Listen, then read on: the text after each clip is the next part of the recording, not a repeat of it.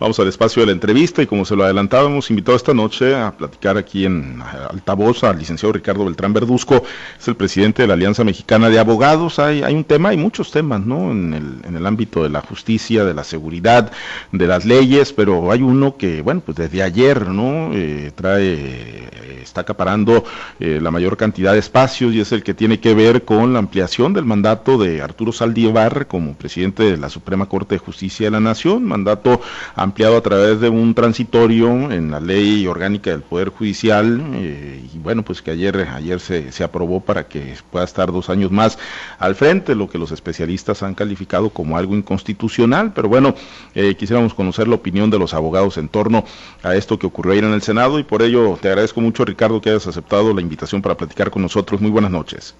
Muy buenas noches, Pablo César, te mando muchos abrazos y, y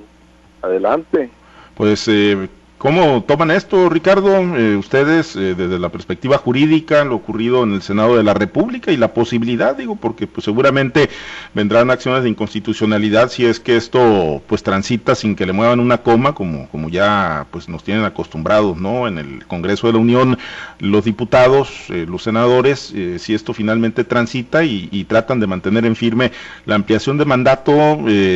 para Arturo, Arturo Saldívar, aparentemente pues contraviniendo lo que marca la Carta Magna, la Constitución de nuestro país. Así es, sin duda alguna ha sido un tema muy polémico como la gran mayoría de los temas que, que se ventilan tanto en el Senado de la República como en el Congreso de la Unión y hemos visto reformas eh, que han hecho donde precisamente como tú lo señalas y como lo hemos señalado en varias ocasiones que no le quitan ni un punto ni una coma y fue el caso de esta, eh, obviamente, reforma a la ley orgánica del Poder Judicial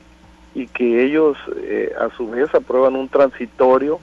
eh, que obviamente eh, fuera de lo que establece el principio constitucional, propiamente el artículo 97 en su cuarto párrafo,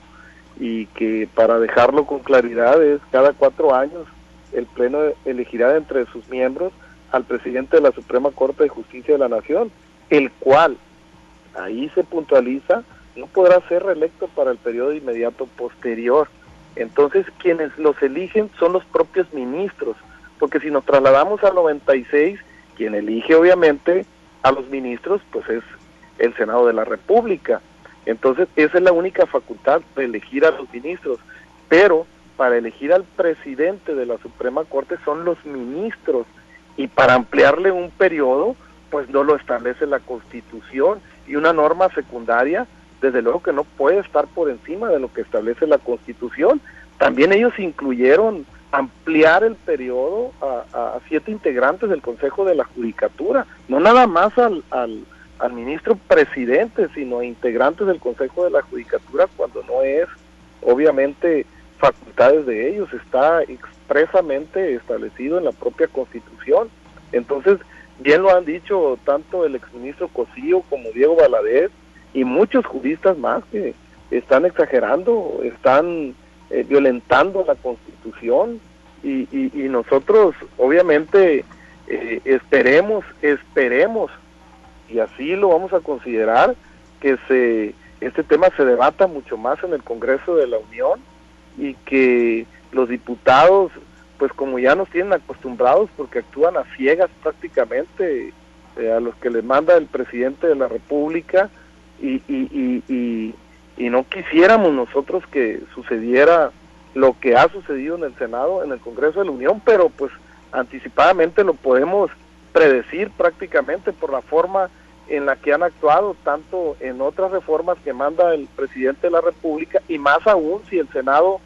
ya eh, lo aprobó pues eh, yo creo que deben de hacer un combate eh, en defensa de la constitucionalidad los diputados eh, de oposición al, al, al, gobierno, pues para efectos de que no se pueda eh, llevar a cabo una violentación tan, tan, la verdad no tiene nombre porque estamos quedando mal parados a nivel internacional por este tipo de acciones y nos llevan a pensar otras cosas también que, que se pueden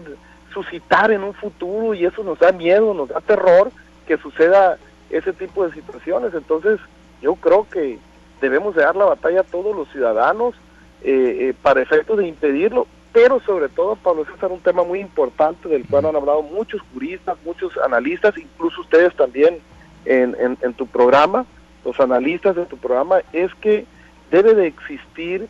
eh, eh, con ese espíritu constitucionalista del doctor Saldívar, rechazarlo, porque sería una excelente salida que lo rechace prácticamente ese, esa ampliación del periodo, dejaría obviamente eh, un precedente muy importante porque la referencia que tenemos nosotros del doctor Saldívar es precisamente que siempre ha actuado apegado a los principios constitucionales y ser parte de esta maniobra tan exagerada y tan, eh, tan inconstitucional, pues caería él prácticamente en un periodo más de dos años donde el pueblo de México no creería en la justicia, ¿Y, cuáles son esos riesgos, eh, Ricardo, de que se esté incurriendo en estos excesos, ¿no? Que digo, eh, pues en lo personal yo, yo no soy abogado, ¿no? Pero bueno, leyendo a Diego Valadez, al eh, ministro Cosío y a muchos expertos y escuchándote a ti también conocedor de las leyes, pues me queda totalmente claro, ¿no? Que, es un paso excesivo, yo no sé si producto del desconocimiento, producto pues de la intención de, de tener más poder, pero para pues la natural separación de poderes consagrada en la Constitución en nuestro país, ¿qué, representa un paso como el que se dio en el Senado de la República? Pues ahorita, mira, el señor tiene a un poder sometido prácticamente eh, a su antojo, que es el, el poder legislativo, tanto el Senado de la República como el Congreso de la Unión. Los tiene sometidos, actúan prácticamente como ciegos y haciendo toda la reverencia posible, no quitándole absolutamente nada a lo que manda el jefe supremo, porque ellos así lo consideran, no, no existe esa división de poderes, entonces quiere su apetito totalitario llevarlo al, al, al, Poder Judicial de la Federación y apoderarse de los poderes y, que sea un poder absoluto, que eso sí nos da, nos da miedo y nos debe poner a pensar a todos los ciudadanos para efecto de que se pueden suscitar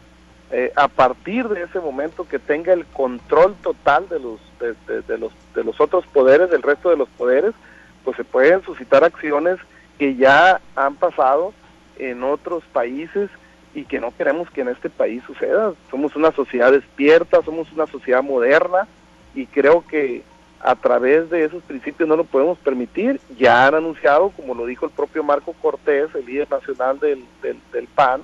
que iban a, promover si sucediera eh, la aprobación del Congreso de la Unión, eh, pues una acción de inconstitucionalidad, pero resulta que esa acción de inconstitucionalidad va a ir, tiene que ir, de acuerdo al 105 constitucional, tiene que ir a la Suprema Corte de Justicia de la Nación. Ahí en este caso, pues tendría que, que eh, abstenerse o no participar al ministro, al ministro Saldívar, que es el que, el que, el que ha sido beneficiado con esta, con esta acción inconstitucional de, de los señores senadores y que posiblemente pudiera suceder en el Congreso de la Unión, que prácticamente con estocada dejarían muerta prácticamente la Constitución. Eh, entonces, eh, a tu juicio, lo, correcto es que el propio ministro Saldívar, él, pues, eh, dijera, hey, no, esto es inconstitucional y pues yo me voy cumpliendo el periodo de cuatro años. Así es, yo creo que como un mexicano con principios, con valores, nosotros lo exhortamos a que reflexione y a que considere esta situación porque él es el primero que no debe de permitir este tipo de situaciones donde claramente se violenta lo que dispone el artículo 97 de la Constitución y si en un dado caso eh, se hubiera reformado la propia Constitución para ampliar el periodo de, de cuatro a seis años, pues no le tocaría a él por el principio de la retroactividad. Entonces, eh, no aplica en él, entonces aplicaría en el próximo presidente del Poder Judicial de la Federación. Entonces, y yo creo que, perdón, de la Suprema Corte de Justicia de la Nación. Entonces, yo creo que él, atendiendo a sus valores, a sus principios y a su ética, debe de hacer una manifestación contundente de rechazo porque no encaja en los principios constitucionales. Una ley secundaria no puede estar jamás por encima de la Constitución. Bien, Ricardo, eh, licenciado, vamos hacia lo que es ya pues prácticamente la segunda semana de campaña en el estado de Sinaloa por la gubernatura y bueno, obviamente se disputan también las diputaciones federales, diputaciones locales, pero bueno, eh, en el marco de estas campañas, eh, Ricardo, ¿cómo evalúan los abogados las propuestas, si es que se las han escuchado a los candidatos, particularmente en el tema de, de seguridad? ¿Traen alguna agenda clara? ¿Han escuchado algo que nos aliente o que nos pueda animar como sinaloenses, como ciudadanos? O incluso como país, ¿no? Porque también está en disputa, ya lo decíamos, eh, las diputaciones federales, algo que nos eh, haga pensar que van a mejorar las condiciones de seguridad en México. Mira, el país está viviendo momentos muy difíciles. Nosotros no vemos una propuesta clara en ese tema tan, tan, tan especial. Lo hemos analizado en diferentes estados de la República, sobre todo en estados que está pegando mucho eh, este tipo de situaciones violentas que tanto han dañado a este país y que tienen situado al país en los números más desagradables en cuanto a la delincuencia, tanto el 2019 como el 2020 y este 2021 no no pinta desde luego nada bien, entonces no hay una claridad,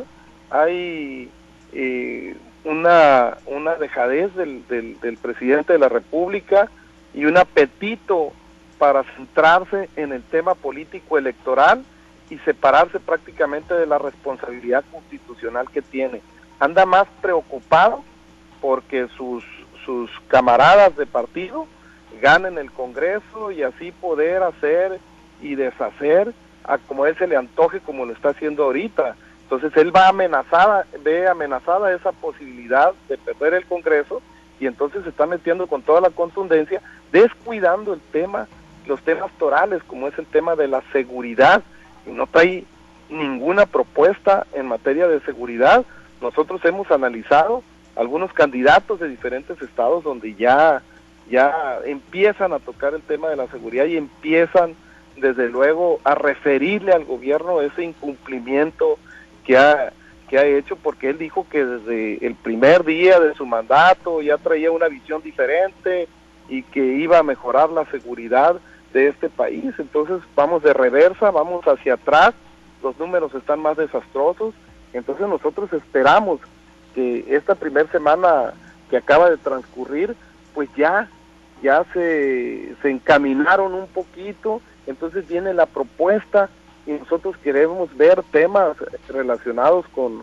con, con, con el combate frontal a la, a la, a la inseguridad a nosotros nos han pedido alguna participación, hemos estado hemos estado atentos a la participación. El único eh, candidato que a nosotros nos ha buscado para ver el tema de la legalidad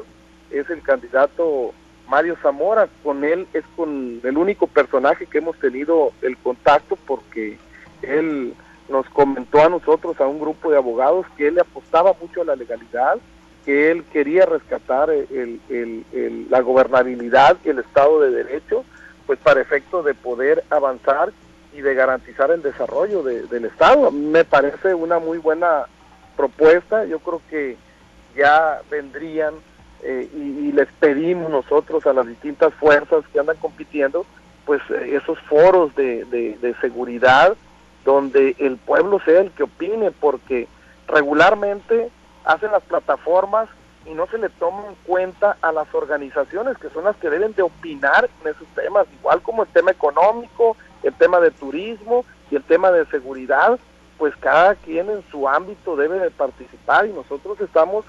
prestos y dispuestos para participar en ese importante tema que atañe a nuestra profesión y aparte que es un reclamo que nosotros hemos hecho de manera reiterada. Queremos mejor justicia, queremos mejor procuración de justicia y queremos mejor seguridad. Por eso estamos esperando esos famosos foros para contribuir a las plataformas electorales y así que se plasme realmente el sentir ciudadano, no el sentir de determinadas mesas donde hablan los que los personajes que ellos quieren y realmente los que viven este tipo de situaciones, los que están en contacto con la gente, pues no opinan y tienen una idea diferente de lo que está sucediendo. Es lo que sucede en los famosos eh, eh, comisiones de seguridad o grupos de seguridad de los gobiernos, donde ahí eh, cada personaje habla y habla, pues obviamente lo que quiere que le agrade al gobernante, no lo que la gente está padeciendo. Entonces, ahí queremos nosotros con toda contundencia que ya se vayan abriendo a ese tema que es muy importante, al igual que el resto de los temas de desarrollo, de economía y, y obviamente el tema de turismo. Uno, uno de los planteamientos, ahorita que hablabas de Mario Zamora, eh, uno de los planteamientos, de los pocos planteamientos puntuales, me atrevería a decir, ¿no? Nosotros que hemos estado en el seguimiento en estas casi dos semanas, en temas de seguridad ha habido pocos planteamientos puntuales, empiezan a surgir, hoy ya, bueno, ya se ha hablado del tema de las rastreadoras, de los desaparecidos, en la entidad un problema grave en México y en Sinaloa no es la excepción, pero, pero uno de los aspectos, Ricardo, que tocaba Mario Zamora hace unos días es que el mando de la Secretaría de Seguridad Pública en la entidad vuelva a ser un mando civil y deje de ser militar. Eso sería, eso pedimos nosotros, fíjate, cuando la famosa Guardia Nacional, nosotros pedimos, exigimos, gritamos de que debía respetarse lo que dice el artículo 21 constitucional, pero al final se hizo lo que el, el rey de este país es el que dispone, entonces pues se trajo a un militar por la presión que, le hicieron y ahí vemos el resultado de la Guardia Nacional presionando a la gente eh, eh, eh, en las cuestiones de las vacunas, metidos en esa situación, traen toda la, la, la, estructura de la Guardia Nacional en las vacunas que llegan y mientras la seguridad descuidada. El tema de las vacunas yo creo que se lo deben de dejar porque lo han hecho de por vida en las instancias de salud,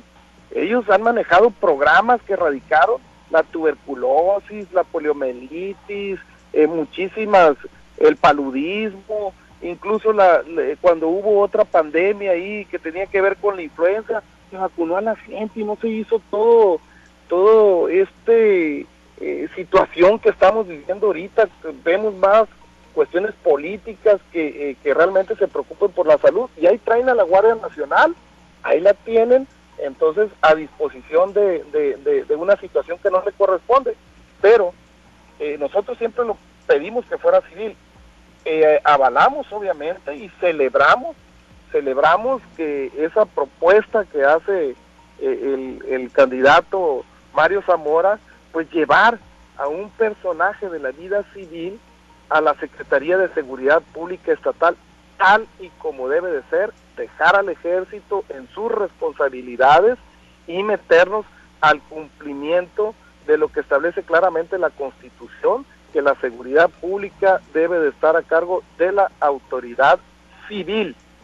para que exista una excelente coordinación con los distintos municipios y realmente se lleve a cabo la verdadera prevención que debe de existir en cada uno de los municipios y en todo el estado. Muy bien. Pues eh, agradecerte, Ricardo, licenciado, que hayas aceptado la invitación para platicar con nosotros, lo seguiremos haciendo, ¿no? Conforme avancen las campañas, obviamente, y conforme surjan temas importantes en temas de seguridad, de legalidad. Muchas gracias, Ricardo. A la orden, mi estimado Pablo César, un saludo para todo tu auditorio. Gracias. Es eh, Ricardo Beltrán Verduzco, presidente de la Alianza Mexicana de Abogados.